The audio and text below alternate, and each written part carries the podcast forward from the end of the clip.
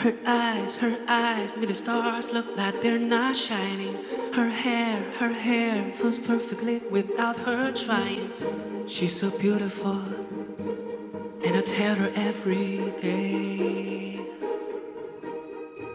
嗨，亲爱的耳朵们，你们好，我是你们的老朋友金梦，我们又见面了。 She don't see what I see, but every time she asks me, do I look okay?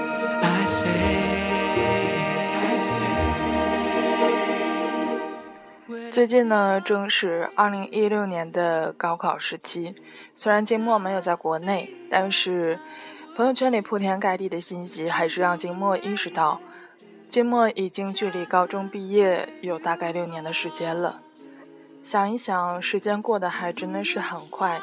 那在开始今天的节目之前呢，金墨想先与大家分享一些很有意思的话语，来源呢就是知乎。嗯，大概的议题就是关于高考，你印象最深的是什么？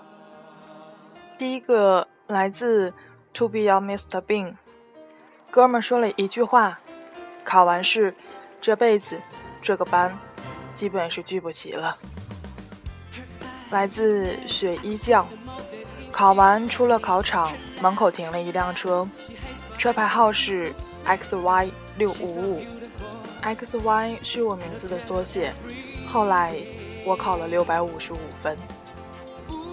来自 Allen，记得高考时嘲笑一个和我同一考场、戴着眼镜，考完就和同学们讨论压轴题的学生，心中暗自嘲笑：这家伙谁啊？分数能有我高吗？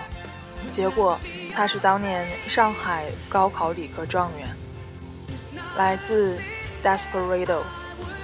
那种学到精通透彻，只追求细枝末节的感觉，之后再也没有了。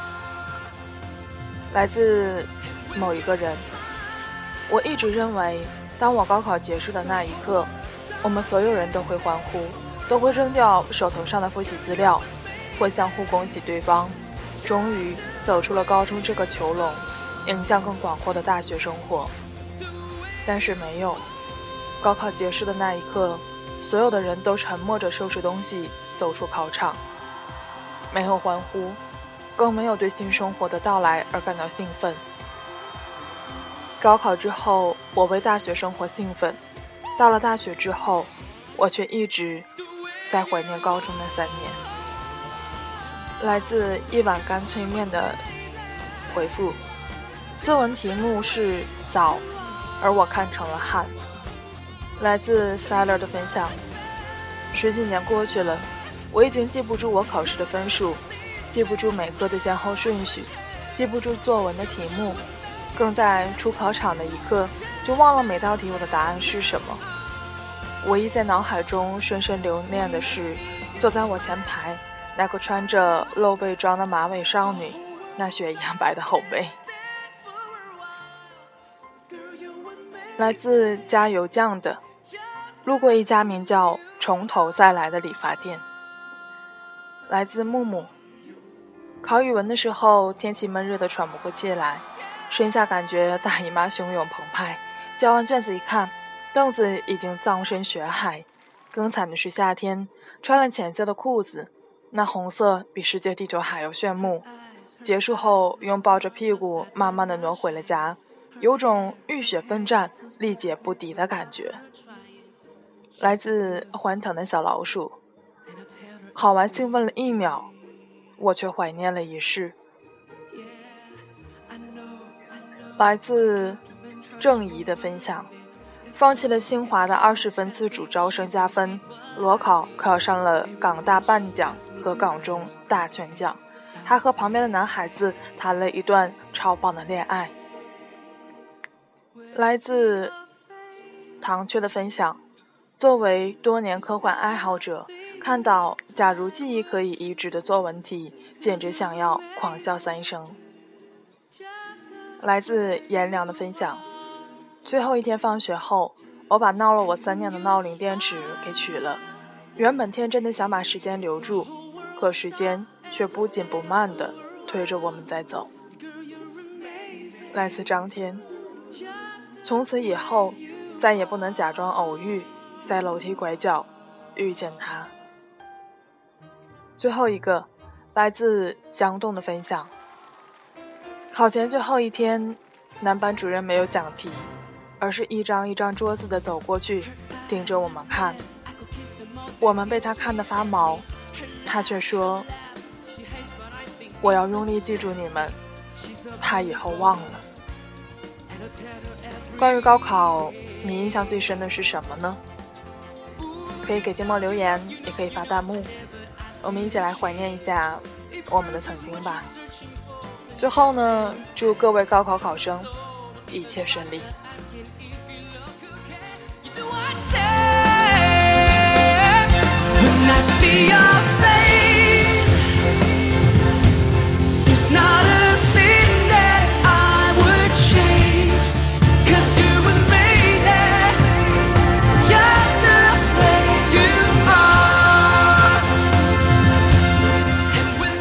那下面呢就要开始今天的文章分享了。今天的文章分享来自中曲无闻。你既然认准了一条路，何必去打听？要走多久？收到刘同向着光亮那方的签名书是在一周前。认真看完书中的每一个故事，却迟迟没有写下只言片语的收获与感动。关于人生的转弯、告别、妥协。原则、裂痕，是青春的敌人，也是成长的代价。每个人都会走到绝境，会一脚踩空，掉进陷阱，会蹲在角落哭很久，但最终还是会因为本能，想方设法逃离现场。善良的人走出陷阱，会随手标注一下，其他人也许就不会陷进去了。看到标注信息的人绕过陷阱获得幸福，然后去分享一些故事，关于怎样避免掉坑，或者怎样从坑里爬起。刘同就是那个标注信息的人，把自己一路的磕磕绊绊都写进故事里。当生命进入灰色阶段，那些故事像自带能量的发光体，不断的在看似无望的地底下发出光芒。给人温暖、勇气和希望，从不止息。张赛亚告诉世人：“请常常保持你心里的光，因为你不知道谁会借着这光走出黑暗。”刘同说：“这里没有皆大欢喜的药方，只有隐约可见的启示。”在这个信息爆炸的时代，每个人每天都会遇到不同的选择。没有什么样的成功学能够为我们指出明路，带我们走出困境。光亮也没有告诉我们该怎么走。刘同只是用自己的人生境遇，真切地告诉我们：当初他在前行道路上和我们一样的迷茫，但最终还是走了出来。不管怎么难，前方一定会是一片光亮。理想的节目，想聊聊的某一期，刘同吃了一次他吃过半年的土豆片，来到他曾经的住处，眼泪即刻就涌了出来。光线副总裁，畅销书作家，光鲜亮丽的外表下，却有一段不为人知的辛酸经历。读者称刘同是刘棉袄，大抵是因为他是一个挺感性的人。故事写得带有暖意，他的个人经历总会给读者很多的感触，读者同情他，也同情自己。读完他的书才知道，我们都是这个样子。那些迷失的青春，那个迷茫的自己，总是漏洞百出，却一去不回。评价一个作家的好坏，不是说他堆积了多少的华丽的词藻。而是他准确恰当的表达出读者心里的心声，引起读者的共鸣。刘同始终坚持一颗善良柔软的心，就算取得了一些成就，依然很温和，对所有人都保持着一种鼓励的态度。光亮新诗签售会的现场，读者排着长队去见他。刘同一个一个的签名，每个人签完都会很真诚的看着对方说谢谢，同时很有力的握手。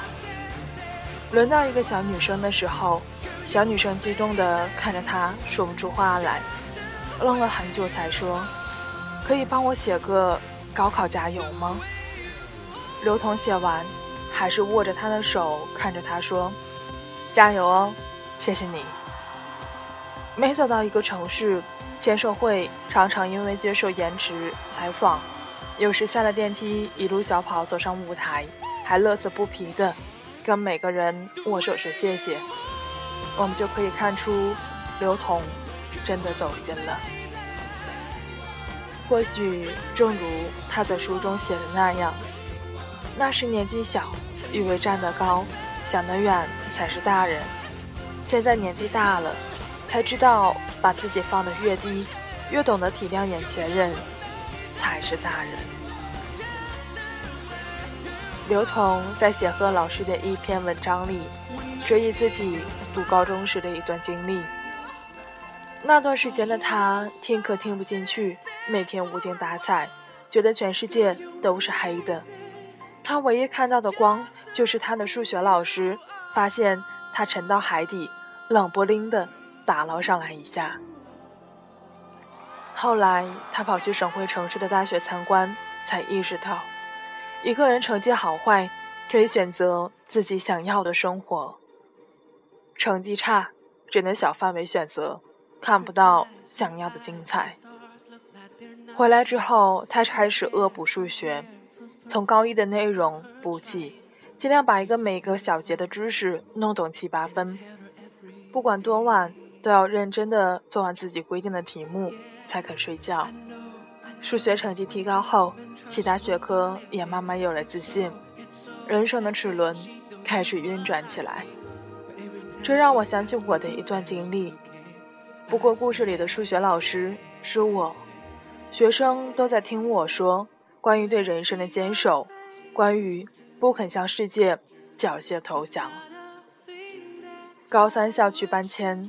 我曾带过学校火箭班一个月的课程，那个班级男生们只解题目不解风情，脑内存多半已经被公式和方程占据；女生们彪悍泼辣，估计心里清楚，在那里没有人会去怜香惜玉，就算是少有姿色的，也都被洗得发白的校服、剪得难辨性别的头发而吞没了。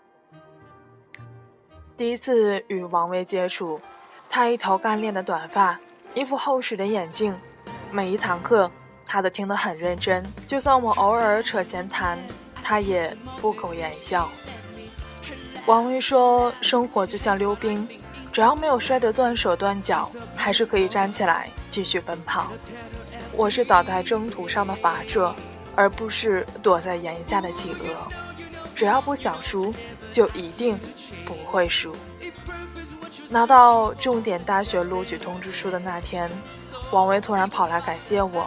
他说：“你一定不会知道，这三年里，在我觉得自己快要崩溃时，你的某些文字让我稍稍的哭得丢弃铠甲之后，又努力捡起来沉重的掉在地上的勇气。去掉外壳，这是另一个不为人知的自己。”我惶恐又震惊，一时之间找不到合适的言语表达当时的感觉，直到读到《光亮》里的一段话。其实，在那个年纪的每个人都自身难保，都在期待着被人拯救。那时的自己似乎掉入了很深的一个人的世界，终于花了好多年的时间，能够坐在一个人的世界的悬崖上。抱着双膝，看眼前。读刘同写给卓君的信，我又想起了我的另外一个朋友。他立志要成为一个有钱人，却总被生活无情的捉弄。他因为高考失利，大学一直消沉混光阴，学的是师范专业。毕业之后，却从未想过当老师。第一份工作还不错。不过因为女朋友走了，没心思做下去。后来他很倒霉，做了一年的搬运工，那期间完全的麻痹、挣扎，找不到存在的意义。女朋友回来又再次分手，拼命挽回，像疯了一样。再后来，他出了车祸，回家疗养，家人一边心疼，一边为他的前程担忧。岁月没有静好，现实发生海啸。他和父亲翻修老房子，房子垮了，父亲被木料盖着，送去医院。很多地方骨折，脸上缝了二十多针，骨头都清晰的能够看见。他捂着父亲的伤口，开始的时候热血滚烫，后来全身冰凉。他一个人在医院护理，几天不能够睡觉。那时候，他很无助，也恨他的女朋友。他说：“李健的《假如爱有天意》。”我整整听了一晚，从哭到释怀。哭是因为那时是我和他都很喜欢的电影，有我们的故事。释怀了，是因为真的爱过。刘同说，人与人之间的关系常常从熟悉到误解，从分离到释怀，释怀才是最终认识自己。和理解别人的方式。刘同说：“以前我们一直是一道浪，靠着青春一路翻涌。现在的我们各自是一股暗流，在别人看不见的地方，经过了海沟峡谷，越过了山崩地裂。我们都曾经被命运放逐，总有一天要上岸。所谓励志，其实是骗人的东西。”成功者把那些经历说出来，你觉得仅有其七，但是你在经历的时候，是身心的折磨，是难耐的痛苦。躺着泥泞走，也可能走上一条不归路。见着光亮那方，没有硬给你灌鸡汤，也没有让你打鸡血，只是轻描淡写着讲述着自自己的成长。当你遇到那些成长的关键词。你可以看看别人怎么做，思考自己该怎么走。在这艰难的时刻，我们需要从一些人的身上得到力量。他们如同一根拐杖，尽管人生的泥沼最终都要靠自己走出来，但拐杖的意义是你走出来的一个理由。你痛苦着，对方未必能够为你分担痛苦。但懂和注视，何尝不是另一种意义上的分担？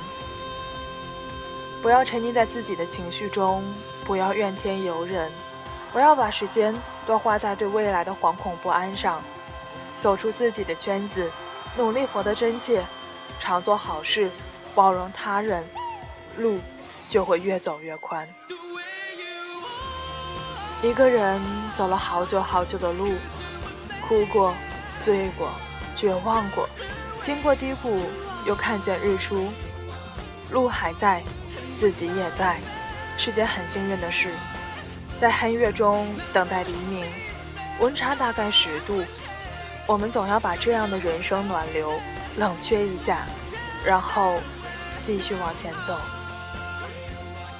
你既然认准了一条道路，何必去打听要走多久？最穷不过讨饭，不死终会出头。Just with you.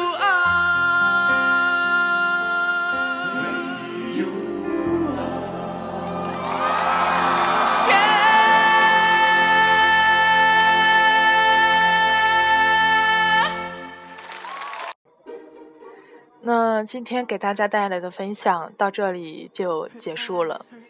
之所以会分享这篇文章呢，一个是金墨本身对刘同这个作者就是比较的有好感，而且他写的这本《向着光亮那方》的这本书也真的是能够带给人很多的力量。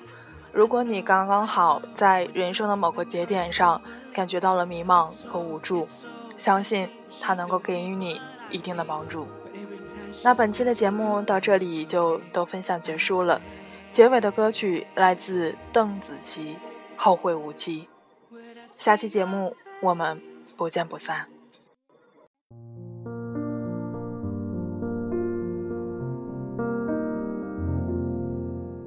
当一艘船沉入海底，当一个人。成了谜，你不知道他们为何离去，那声再见竟是他最后一句。当一辆车消失天际，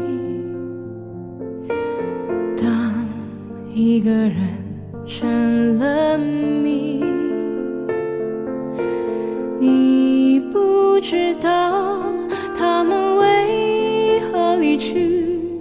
就像你不知道这竟是结局。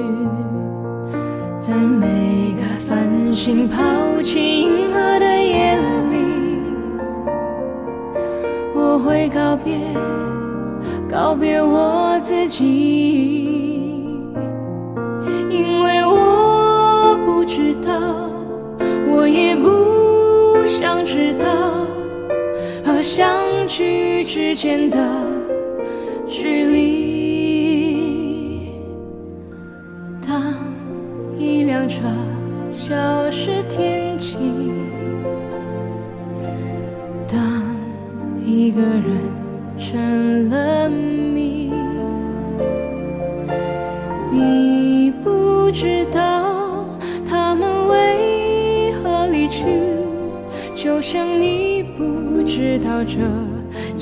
结局。在每个银河坠入山谷的梦里，我会醒来，也忘记梦境。因为你不知道，你也不会知道，失去